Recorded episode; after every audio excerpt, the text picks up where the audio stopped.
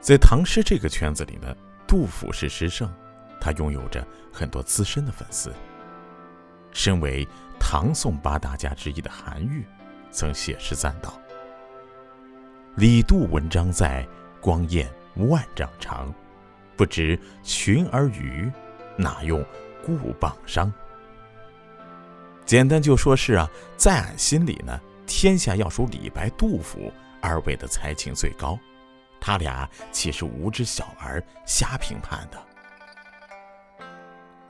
江西诗派的开山鼻祖黄庭坚呢，是将杜甫奉为祖师爷的，每天是顶礼膜拜，甚至幻想杜甫是自己的前世。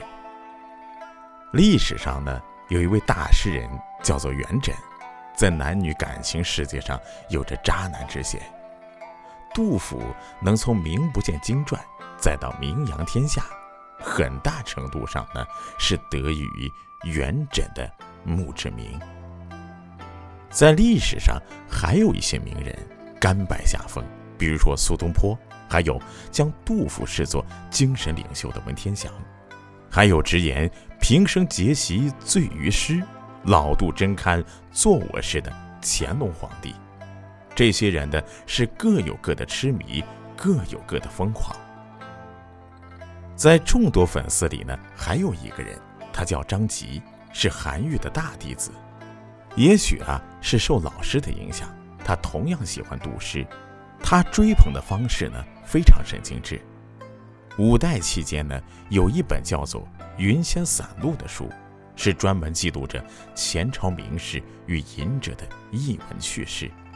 其中呢，就有一则关于张籍的短文，说的是是张籍啊，有一个怪癖，他不但喜欢诵读杜甫的诗作。在读完之后呢，还把诗稿是一首一首的烧掉，然后将纸灰是拌了蜂蜜，每天早上服用三勺。有一天，朋友是登门拜访，恰巧遇上张籍的诗灰时间，朋友呢很是困惑不解，便问何故，张籍就答道：“吃了杜甫的诗，我便能写出和杜甫一样的好诗嘞。”那接下来我们就说说这张籍。张籍啊，字文昌，出生在项王自刎的地方，安徽乌江。总归是门第微寒，上世宗谱、生平资料啊，都已经无从可考了，连出生与离世的年份都带着一个“约”字。为谋学业，这张籍是小小年纪就离开了故乡，山东雀山，河南漳水。都曾有过他求学的印记。后来啊，他与年龄相仿、也是穷人家出生的王建性情相投、志同道合，然后是同窗十年，结下了初处两相因，如比一语长的情谊。在求学结束以后呢，这张籍是决定做上一名北漂，去追求诗与远方。于是乎，他一路向北，是一路走，一路看。然后一路写，所见所闻所感化成笔下诸如《凉州词》《陇头行》《北邙行》等系列的游记诗作。走着走着，孤单的人呢就动了归乡之心。回到家又是怎样呢？骨肉待我欢，乡里望我荣。岂知东与西，憔悴竟无成。哎呀！骨肉至亲见我归去，甚是欢心；父老乡亲是期盼着我荣归故里呀。可是啊，我这么多年是东奔西走，竟一事无成，实在是惭愧呀。于是乎呢，他是没脸继续在家待下去了，也没脸面见江东父老。于是这张籍啊，又出发了。这一次呢，他是一路向南，同样是一路走，一路看，一路写。所见所闻所感写诸笔端，成为一首首描写民风民俗、百姓苦难、征人怨女的诗作。求学十年，羁旅十年，最终呢还是一事无成。要说有，便是这一路不知不觉当中积累下来的大量现实主义的诗作吧。在这个世界上呢，是有人信邪，有人不信邪。就像《天下无贼》中，信邪的王力活的是时惊时险，不信邪的傻根儿却是无知无畏。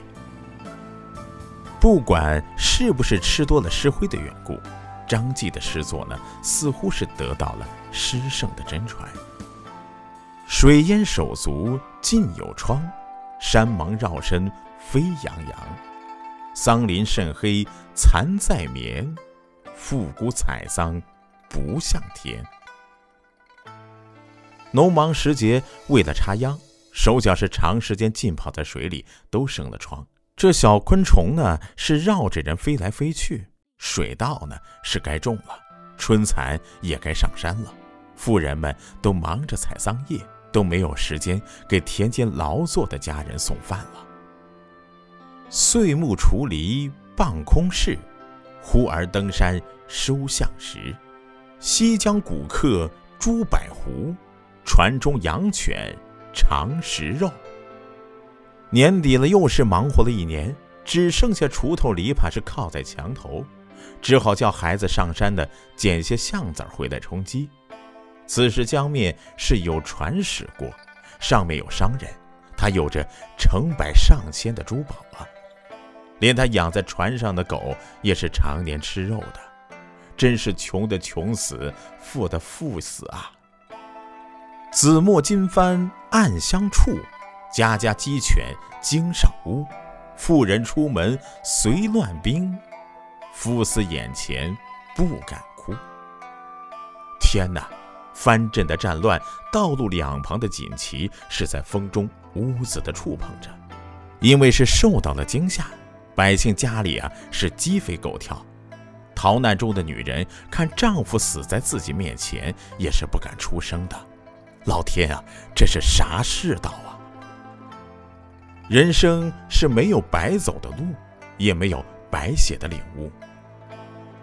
这张吉东飘西荡的生活，成为写作生涯的积累。艰苦岁月让他是接触到了底层人民的生活。这些诗呢，更是随着他的足迹呢。流传开来，并且获得了文坛一批名家的赞赏和分享。这韩愈呢，就称道他：“龙纹百壶鼎，笔力可独扛。”不但是力透纸背，那力道呢，简直能扛起千斤大鼎。白居易呢，也赞他：“尤公乐府诗，举代少其伦。”这张籍最擅长乐府诗，当代文人哪有出其右者？王安石也夸他：“看似寻常最奇绝，诚如容易却艰辛啊！”正所谓文章做到极处，无有他奇，只是恰好。可见这张籍的诗是真的好啊！虽有才情，却是穷苦一生啊！那个时代没有自媒体。作文写诗并不能赚钱，那读书人是要吃饭的，还得走仕途啊。张籍是虽有才，却一生穷苦，到了老年更是疾病缠身，连买药治病的钱都没有啊。长安多病无生计，药铺医人乱锁钱，本来就没有经济来源，一年三百六十日不在病中。就是在愁中，这不，药铺的人又上门来讨钱了。家贫常未客，身老转怜儿。这家里啊，实在是太穷了，老担心有客到来，没有什么可招待的呀。君为天子时，我方成病蝉。无因会同语，悄悄。中怀间。有一次，张籍在写给白居易的诗中呢，是发了两句牢骚：“乐天兄弟，你有幸为老板所赏识，而我呢，却被疾病缠身。”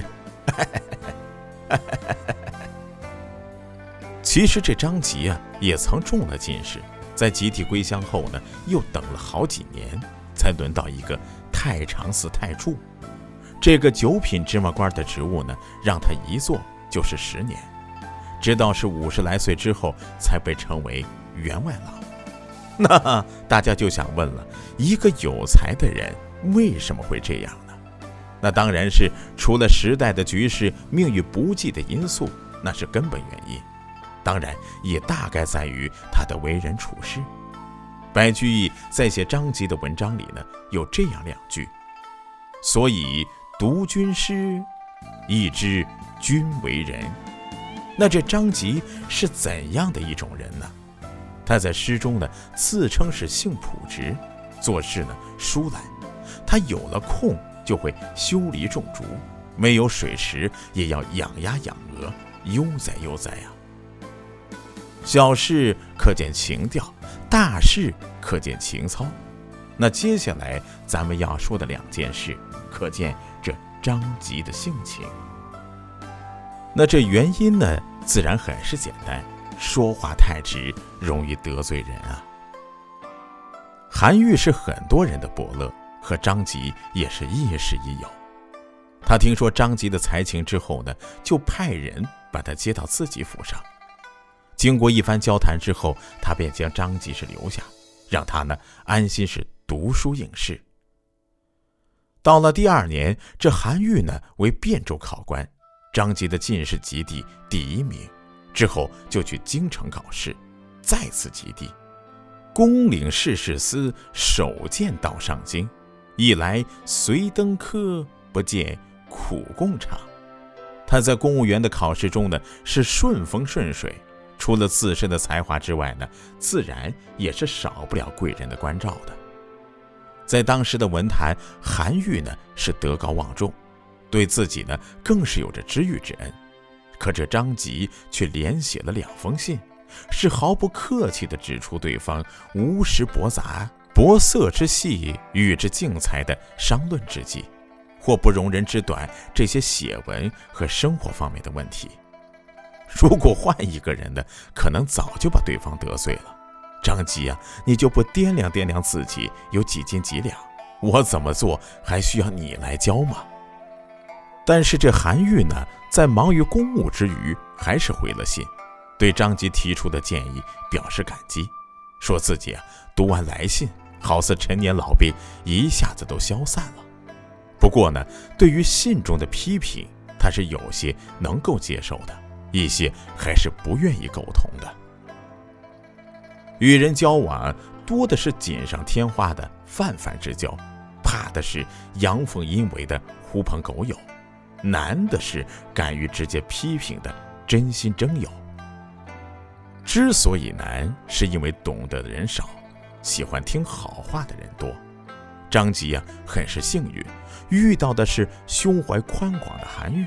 可是啊，像韩愈这样听得见忠言逆耳的人，在这名利场又有几人呢？还君明珠双泪垂。恨不相逢未嫁时。很多人啊，将这一联作为爱情诗，实际上它是张籍的明志诗。